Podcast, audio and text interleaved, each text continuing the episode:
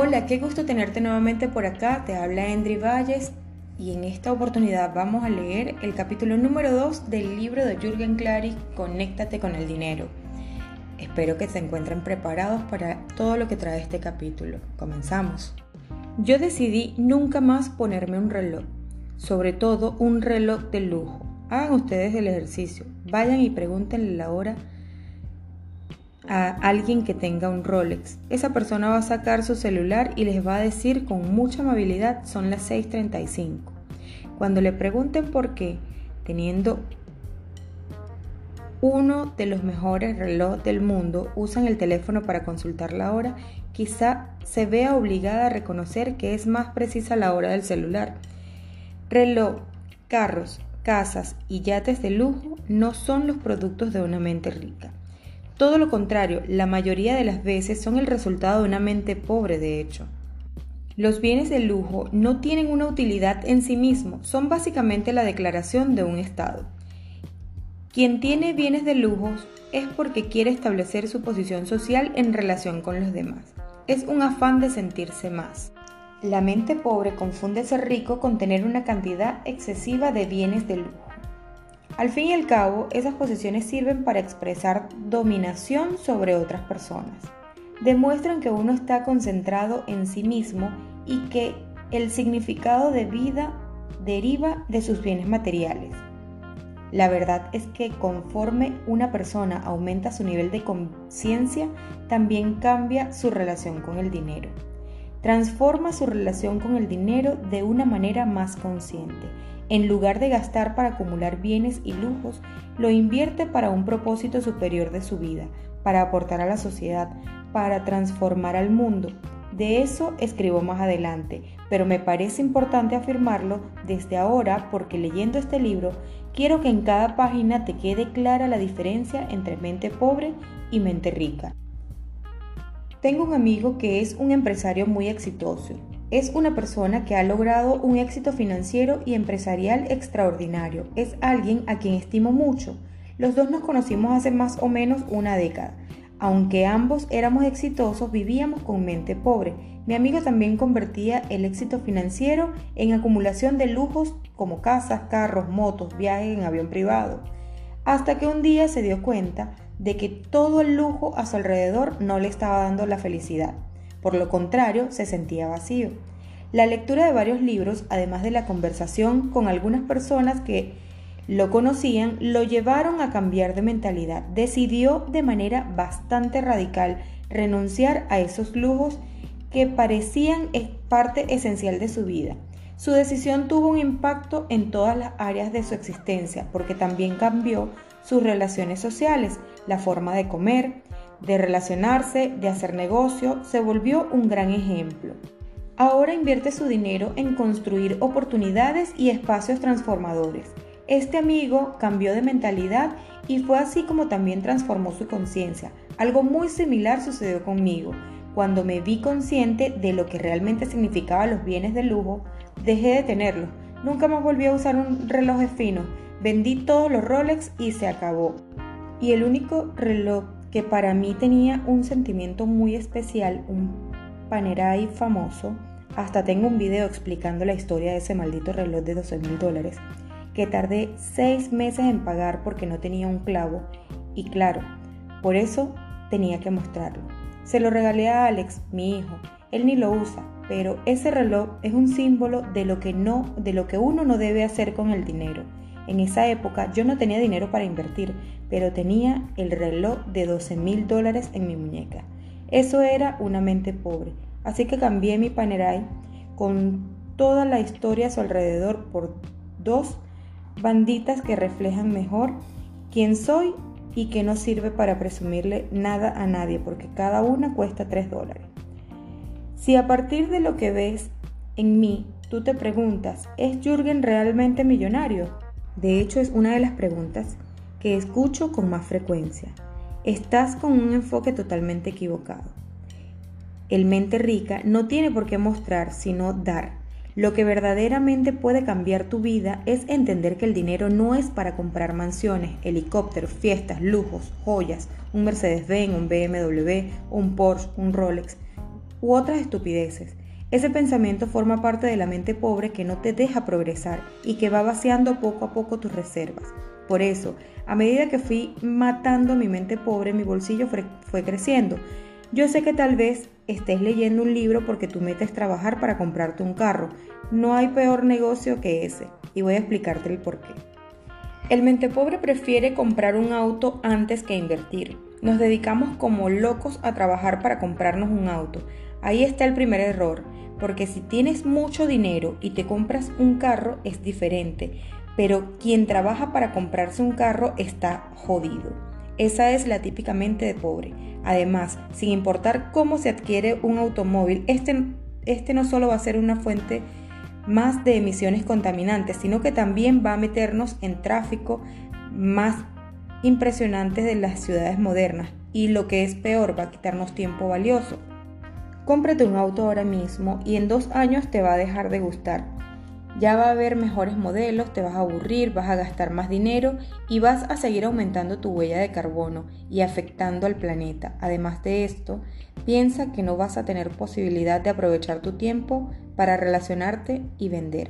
En serio, cada que te subes en un Uber, Cabify o Lyft, tienes la oportunidad de que, salgas de, que de que te salga gratis ese viaje. ¿Cómo? Es muy simple. Mientras viajas en el asiento de atrás, hay otra herramienta que puede convertirse en tu mayor aliado para hacer negocio. WhatsApp.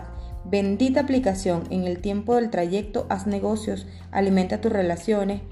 Todo el tiempo que gastarías manejando puedes invertirlo en atender tus redes sociales, hacer contactos y vender. También lo puedes utilizar para formarte más, para escuchar un audiolibro o para meditar. Así que en vez de, de pasarte viendo chicas o tipos guapos en Instagram, Preocúpate por generar conocimiento, aprender cosas, relacionarte mejor, ganar dinero y vender. Cuando lo hagas, será una señal de que estás dejando atrás la mente pobre. Recuerda siempre que tu propia resolución de triunfar es más importante que cualquier otra cosa. Esas son palabras de Abraham Lincoln. Yo te puedo regalar en este momento 10 mil dólares, pero si no tienes la capacidad de retener el dinero, el dinero se va a ir de ti entonces, no es un tema de cuánto te puedo regalar. En vez de eso, mejor conéctate con el dinero y así, aunque te dé solo mil dólares, tú los vas a convertir en 20. ¿Cuántos de nosotros hemos tenido dinero en el pasado y se nos fue? Luego toda la gente que nos dice que somos malos inversionistas, que tomamos malas decisiones. Y puede que sea cierto, pero te voy a contar algo. Tú sabes que tengo una bebé de dos años que se llama Isabela y la amo con todo mi corazón. Por eso mismo no se la, voy a, no se la presto a cualquiera y mucho menos se la regalaría a nadie. Si tú llegas conmigo y me dices, oye, préstame tu bebé, te diría, espérate, es mi bebé. Si tú amas a tu bebé, lo cuidas, no lo andas dando, no le andas dando el bebé a todo el mundo. El dinero es igual, pero curiosamente la mente pobre hace eso con el dinero. Llega a cualquier pariente y te pide prestado 200 dólares y te promete, te promete pagarte pronto, aunque sabes que no te va a devolver ni un quinto, terminas prestándoselo. Y adiós dinero. Cuando amas a tu bebé, lo cuidas, lo ayudas a que crezca sano, a que cada vez sea más fuerte. Cuando ves un billete de 100 dólares y lo amas y lo quieres, lo cuidas, lo resguardas, lo miras, lo doblas, lo pones ahí, todo. Pero cuando no lo amas, dejas que te lo arrebaten, lo descuidas lo pierdes, no crece. Y eso es lo que nos ha pasado al 80% de las personas que no aprendimos a conectarnos con el dinero. Si tú no amas al dinero, simplemente él no te amará. Así de sencillo, por eso todo este juego de conectarse con el dinero empieza por amar el dinero. Cuando tú empiezas a amar el dinero, tomas decisiones mucho más inteligentes. Eres de los que piensan que hacer dinero es difícil Felicidades, para ti va a ser bien difícil hacerlo. Yo llevo años diciéndolo, señores, nunca he visto tanta oportunidad para hacer dinero como ahora. No es un cuento y quisiera que reflexionaras un momento sobre eso. Pero si piensas, sí, claro, es fácil para ti decirlo porque tú eres Jürgen Clary. Entonces tienes mente pobre porque estás creyendo que lo que es verdad para mí no lo es para ti y eso es una mentira. El problema de las mentiras es que si las repites muchas veces se convierten en verdades. Somos quienes somos y tenemos lo que tenemos solo por cómo pensamos y lo que creemos. Si crees que no puedes, si crees que el resto de las personas son más privilegiadas que tú, que todos los demás tienen oportunidades que tú no tienes, entonces te vas a quedar paralizado de miedo y no vas a hacer nada. Pero cuando, cuando cambias tu forma de pensar, cambias tus resultados. Porque cuando cambias tu forma de pensar, cambias la forma de hacer las cosas. Encuentras otras maneras de ver las cosas. Encuentras las soluciones que tú mismo te habías cerrado. Entonces vas a lograr cosas increíbles. Ahora bien, para ayudarte a descubrir cuáles son las características de una mente pobre, te voy a mostrar cuáles son las creencias limitantes más comunes. Si las lees atentamente, podrás identificar ¿Cuáles son tus rasgos de, mente pobre? Las creencias limitantes son todos esos pensamientos e ideas que nos han metido en la cabeza y que hemos terminado por asumir, aunque sean falsos. Para empezar, hablemos de la idea de que el dinero tiene el poder de corrompernos, de que es una fuente de discordia, causa de, infelicidad familiar y de, y de perversión. Así nos enseñaron a verlos nuestros padres y nuestros abuelos. Las, creencias limitantes suelen ser heredadas de nuestra cultura y nos llegan tanto por genética cultural como por los dichos de nuestra familia, de nuestros maestros y amigos. Estas creencias aprisionan a nuestro cerebro, lo tienen en un encierro mental en el que el dinero no encuentra la manera de entrar. Creencia limitante número 1. El dinero es la raíz del mal. Quizás has oído pronunciar esta frase a tus papás, al cura, al pastor de la iglesia o a tus amigos o gente cercana a ti. Una vez escuché a un amigo que trabajaba para una organización no gubernamental sentirse mal porque le parecía injusto recibir una paga para hacer un trabajo humanitario. Hacer un trabajo humanitario es algo noble, pero este amigo creía que recibir un sueldo por hacerlo era malo y esto ocurría porque le daba al dinero el significado negativo y lo ligaba con el mal. La mayoría de las veces esta creencia es transmitida por valores religiosos. La Iglesia Católica tiene una responsabilidad muy grande en este sentido. A quienes fuimos criados como católicos nos lavaron el cerebro haciéndonos creer que el dinero es del diablo. Sin embargo, la Iglesia es muy pero muy rica. Si no, ¿con qué construyeron la Basílica de San Pedro?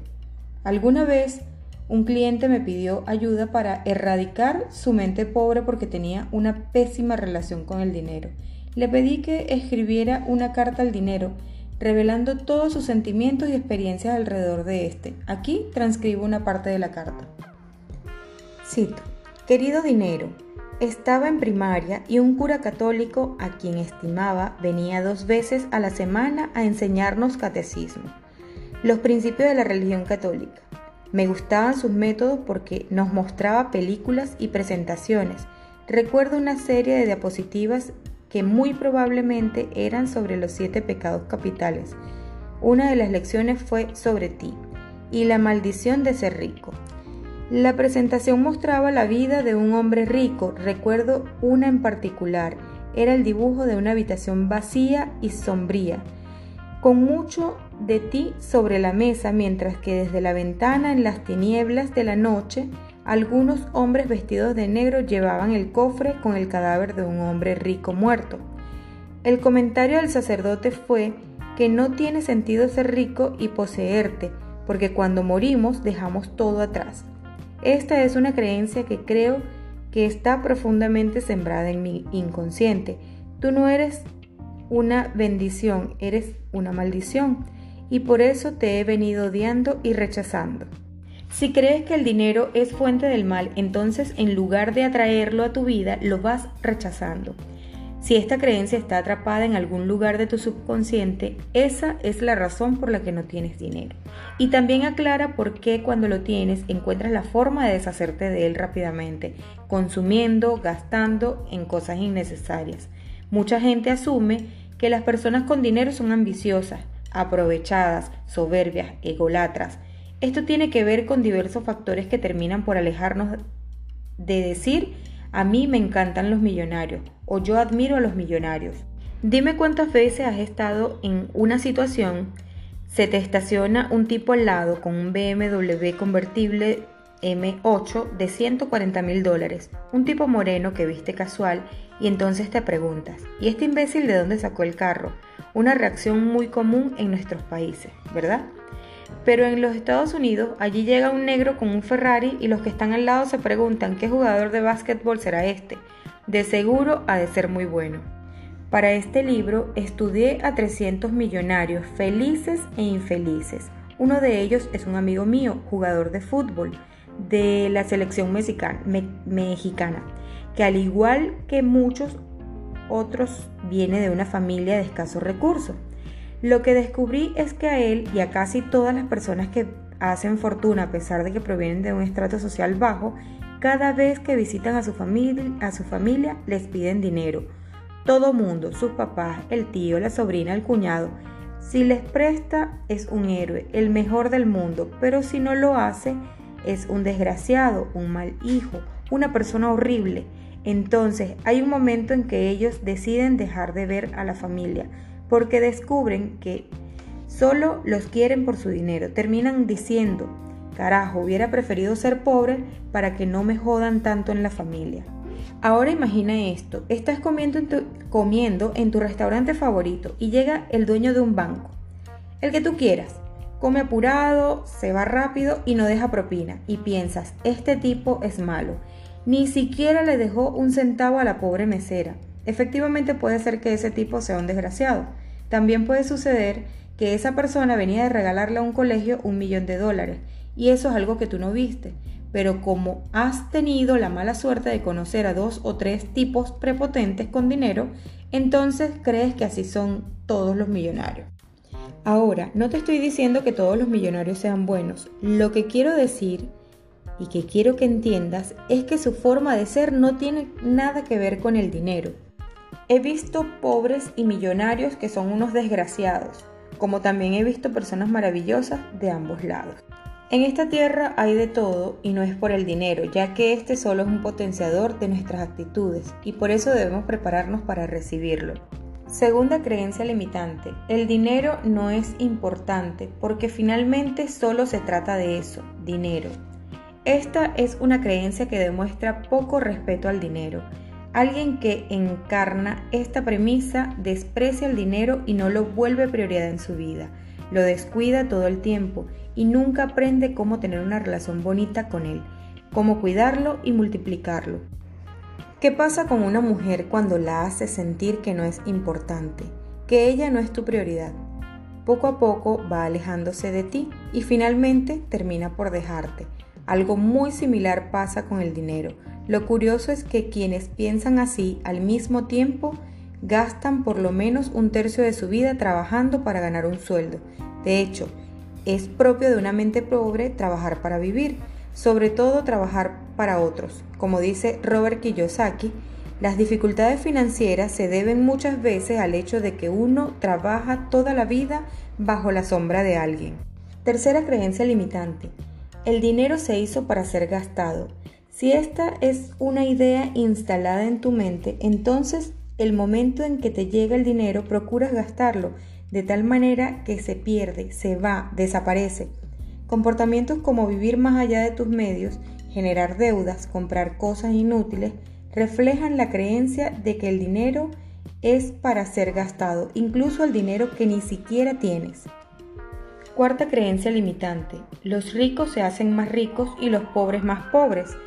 Quienes articulan esta creencia miran con envidia a los ricos y se reconocen por ellos. Por, el contrario, quienes creen que es en eso, se definen como pobres, son fatalistas porque creen que ser rico o pobre depende de sus condiciones originarias. Tienes que nacer rico para ser rico, dicen quienes cultivan este pensamiento. Además, no toman ninguna responsabilidad por su situación y en general pretenden que otros el Estado, los ricos, los papás, los familiares, le resuelven su problema. Quinta creencia limitante. Yo no soy bueno con el dinero. Lo que este comentario demuestra es el miedo y el escepticismo que siente hacia el dinero. Lo rechazan profundamente y se niegan a conocerlo, a amarlo y por ende a atraerlo. Quienes tienen esta creencia prefieren no tomar la responsabilidad por su condición, por su condición de vida, decir, yo no soy bueno con el dinero. No es que no es más que una excusa y las excusas no son más que puras mentiras. Hay mucho fatalismo y mucha pereza mental en estas creencias. Este es un punto fundamental. Cuando uno tiene mente pobre, lo primero que hace es llenarse de excusas. Me jodieron, me divorcié, mis papás no pudieron pagar mis estudios, no tengo esto o lo otro. La excusa más típica es yo no pude estudiar, entonces yo tengo derecho a ser mente pobre. Y pobre de verdad. Toda la vida nos enseñaron que si no estudiábamos íbamos a vivir en la miseria, porque según esto, para ser alguien en la vida y tener dinero teníamos que estudiar y trabajar duro. A Bill Gates, Amancio Ortega, Michael Dell, Mark Zuckerberg, Steve Jobs, Richard Branson, los corrieron de la universidad por vagos y nunca tuvieron un título. Deja de decir que no eres rico porque careces de estudios, porque no tienes maestría o doctorado. Tampoco te quejes porque no tuviste apoyo de tu familia. Eso es pura mierda. Yo tuve la suerte de que me pagaran una carrera, pero la verdad, no usé ese conocimiento para nada. ¿Realmente crees que mi éxito mucho o poco se deba a la universidad que me pagaron mis papás? Sexta creencia limitante. Esta es, la, es una justificación que he escuchado pronunciar a quienes participan en mi seminario. Mi familia nunca ha sido rica. Personas con esta creencia limitante consideran que su futuro va a ser igual que su pasado no creen en la posibilidad del cambio, de la transformación, no ven las oportunidades porque no las buscan. Viven de manera pasiva y están convencidos de que ellos no pueden controlar su riqueza. No son conscientes de que son los autores y creadores de su propia vida, incluso de su propia fortuna. Por eso no toman ninguna responsabilidad por su existencia, le echan la culpa a su familia por sus problemas, no tienen ambiciones, viven rendidos, se sienten víctimas y hasta mártires de la vida. No estudié, no tengo buena educación, no sé hablar, nací en una familia pobre, vengo de la montaña, crecí en la selva. Te puedes meter todas las excusas del mundo, pero te voy a decir una cosa. Tú puedes venir de la casa más pobre del mundo, del pueblo más pobre del mundo, pero si estás conectado con el dinero, te vas a ser millonario. ¿Cuántos casos hay de gente rica que empezó de cero? Te voy a contar dos. Primero, si investigas te vas a encontrar montones. Jack Ma, el hombre más rico de China. Hoy en día su fortuna está valuada en 36 mil millones de dólares y eso lo consiguió gracias a que fue uno de los primeros en incursionar en el comercio electrónico al crear Alibaba Group, con un modelo parecido al que Amazon desarrolló en Estados Unidos. Jack Ma nació en una familia pobre de niño fue guía de turistas de Hans. El chino no es muy bueno, así que ustedes lo ven bonito. Su ciudad natal, porque había porque sabía hablar inglés y así pudo conocer a personas de otros países. De hecho, su nombre Jack se lo puso un turista que no podía pronunciar su nombre en chino. Cuando Jack Ma se graduó de la universidad local, empezó a buscar trabajo pero no conseguía nada, lo rechazaron de todos, hasta de la cadena de comida, hasta de la cadena de rápida KFC. Para ganar algo de dinero daba clases de inglés en una universidad. Le pagaban 12 dólares al mes. Total, no daba una. Sin embargo, en una ocasión en que visitó los Estados Unidos se dio cuenta de que en Internet no se vendía ninguna cerveza china, tampoco otros productos chinos, y vio una oportunidad para empezar a comercializar productos de su país por este medio. Cuando fundó Alibaba, ni él ni sus colaboradores tenían dinero, tampoco ninguno provenía de la familia rica. Casi 20 años después, Alibaba es la segunda plataforma de comercio electrónico más grande del mundo. En el mundo hay gente pobre con mente rica y ricos con mente pobre. Mira qué importante es entrar en contacto con extranjeros, la mirada de otra cultura tiene el poder de provocarnos ideas realmente distintas, de hacer las cosas. Así surgió Best Day, la primera empresa turística mexicana con presencia en nueve países de Latinoamérica, cuando Fernando García Salvidea ingeniero químico, graduado de una universidad pública, se mudó a Cancún, comenzó a dar clases de buceo a los turistas. Y un día uno de estos turistas le pidió que le recomendara a alguien que pudiera llevarlo a un tour que no fuera el típico tour para turistas. Al día siguiente, el mismo Fernando García se encargó de llevarlo al grupo de turistas a un tour tan memorable que ellos le dijeron que había sido el best day de sus vacaciones. Entonces fue cuando se decidió a que daría muchos best day y fundó la empresa millonaria. Te conté la historia de Jack Ma y de García Salvidie porque realmente quiero que con este libro comprendas que no importa tus orígenes, no importa si tienes un título universitario, si no vienes de una familia de abolengo, si no tienes un gran capital, solo importa que estés conectado con el dinero. Te lo digo desde ahora porque es parte del proceso para lograrlo. Primero tienes que cambiarlo de adentro, transformar tu mente. Cuando lo hagas vas a poder tener todo lo que quieras. Séptima creencia limitante. Pensar que el dinero es un recurso limitado. Creen esto quienes viven en un estado de escasez continuo. Están tan convencidos de que el dinero es limitado que concluyen que a ellos nunca les va a llegar. No comprenden que la vida es abundancia y que todos podemos acceder a ella dependiendo de nuestra mente. Estas personas son responsables de su misma desgracia. No se dan cuenta de que cada uno de nosotros hemos sido bendecidos. Octava creencia limitante. Para tener dinero y ser ricos hay que trabajar duro, demasiado duro. Yo mismo tenía inculcada esa creencia en mi absurdamente pobre. Por eso, cuando vendí mi casa y me convertí en millonario de la noche a la mañana, me sentí un fraude. No había trabajado duro para pagarme aquel dinero. Pensaba que me sentía mal conmigo mismo. Me veía sucio dentro de mí. Se encontraban muchos sentimientos de culpa. Esta es otra creencia limitante y muy poderosa. Novena creencia limitante ser rico o ser feliz. Dicho de otra manera significa que el dinero no puede comprar felicidad. Nada más falso y dañino que esta estúpida creencia. Quienes piensan eso consideran que la felicidad y la riqueza no se llevan.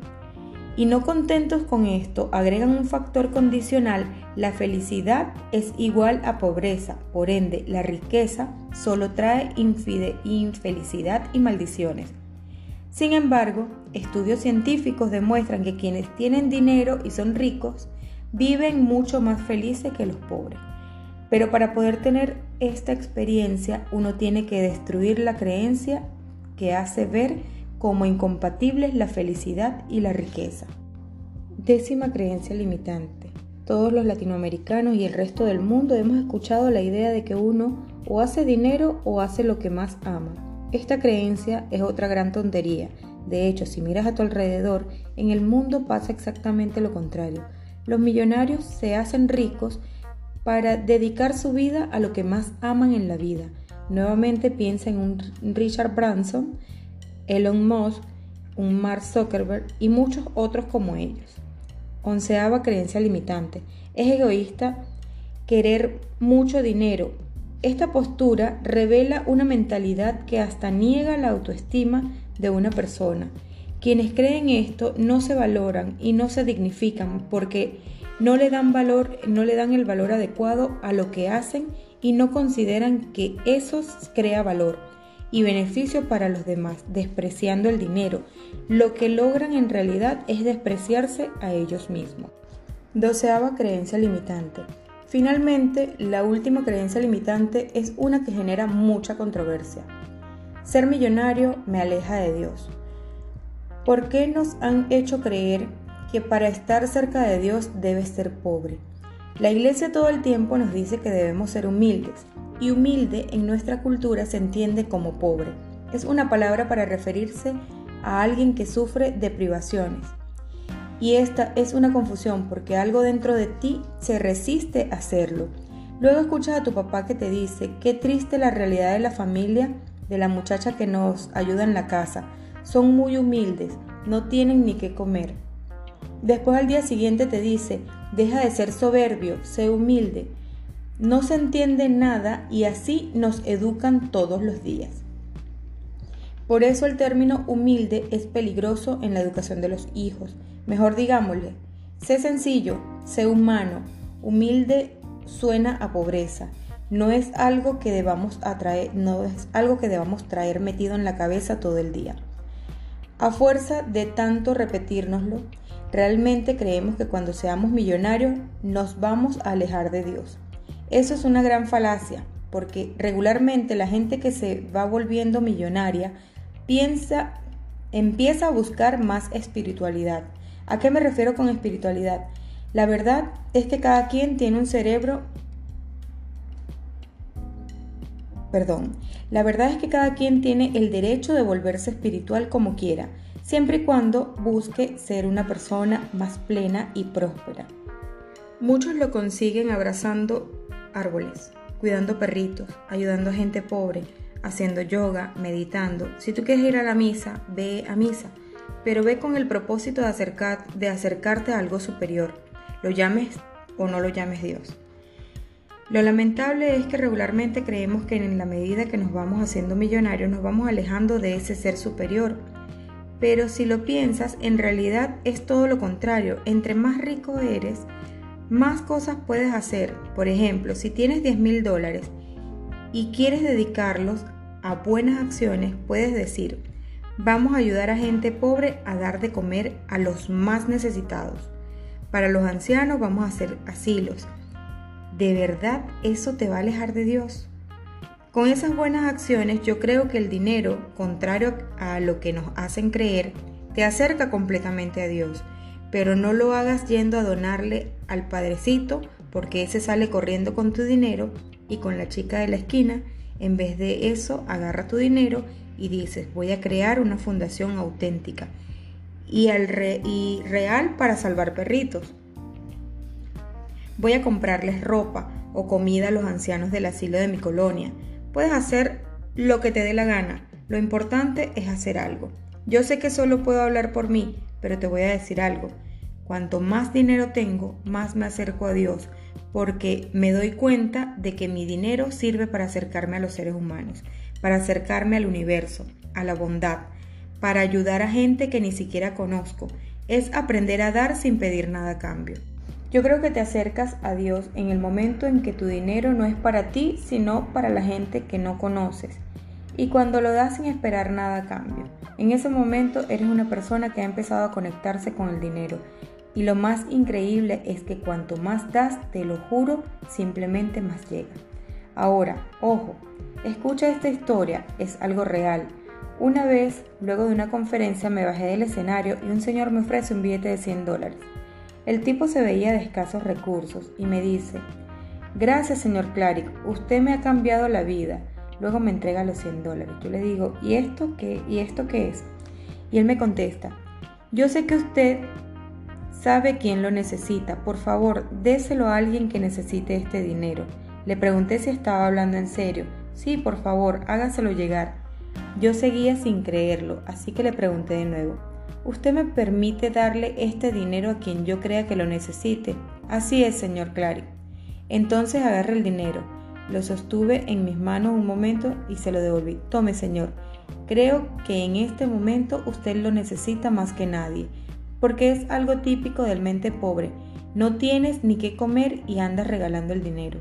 Y te digo esto, porque no se, no se trata de salir corriendo a dar todo lo que tienes, porque entonces te vas a quedar en la miseria. Más jodido que antes. Además, recuerda una cosa, cuando uno no tiene dinero, no tiene por qué dar dinero. Puedes dar amor, ofrece tu tiempo, ayuda de otra manera. Ya cuando tengas una fortuna, entonces sí, das tu amor, das tu tiempo y das tu dinero. Pero no des ni dinero si no lo tienes porque la forma, porque la mejor forma de ayudar económicamente a los demás es ayudándote tú primero. Cuando seas rico y próspero de verdad, puedes soltar de golpe no 100, sino mil o cinco mil o lo que tú quieras. Las que acabo de mencionar son las principales creencias limitantes que impiden la conexión próspera con el dinero y por eso terminan por ser los ingredientes principales de una mente pobre. Otras creencias son, el dinero no crece en los árboles, el dinero es sucio, Soy pobre pero honrado. El dinero sale más rápido de lo que entra. Es difícil mantener el dinero. Solo las personas que hacen trampa tienen dinero. Los ricos son codiciosos y deshonestos. El dinero no es espiritual. Es pecado tener un montón de dinero. Las personas espirituales no deberían ser ricas. Necesito mucho dinero antes de poder hacer dinero. Ser millonario es solo para algunos. Además, hay creencias que tienen que ver con la propia autoestima. Vale la pena aquí mencionar varias. No merezco ser millonario. No tengo habilidades para hacer dinero. No soy suficiente bueno. No soy suficientemente bueno para hacer dinero. No me lo puedo permitir. Soy un perdedor. Nunca seré millonario. También hay creencias limitantes que tienen relación con nuestros valores. No puedo ser feliz si me vuelvo millonario. La vida es una lucha. Solo los ilusos pueden pensar en volverse ricos, pero yo soy realista. Realmente los sueños se vuelven realidad. Siempre seré pobre. No nací con el derecho de ser rico. Entre más dinero tenga, más problemas voy a tener. Yo no abandonaré a mi familia por ser rico. Al revisar todas estas creencias, es evidente que el factor común es no valorarse a sí mismos. Estos pensamientos absurdos y limitantes niegan la dignidad propia. De hecho, lo grave y triste de tener mente pobre no es que termines material espiritualmente sin recursos, sino que te niegas a ti mismo. El desprecio de una mente pobre hacia el dinero es el mismo que siente uno hacia sí mismo. No creer en el poder que tenemos de manejar mucho dinero en nuestra vida es no creer en las capacidades propias. No nacimos para ser condenados a la infelicidad y al sufrimiento. No hay nada más noble en, el sufrimiento. No hay nada noble en el sufrimiento. Por lo contrario, nacimos para la felicidad. Somos seres divinos, pero si quedamos atrapados en una mente pobre, nos jodimos. Muchas gracias. Hemos concluido el capítulo número 2. Los espero en el siguiente capítulo que dice ¿Dónde viene nuestro miedo al dinero?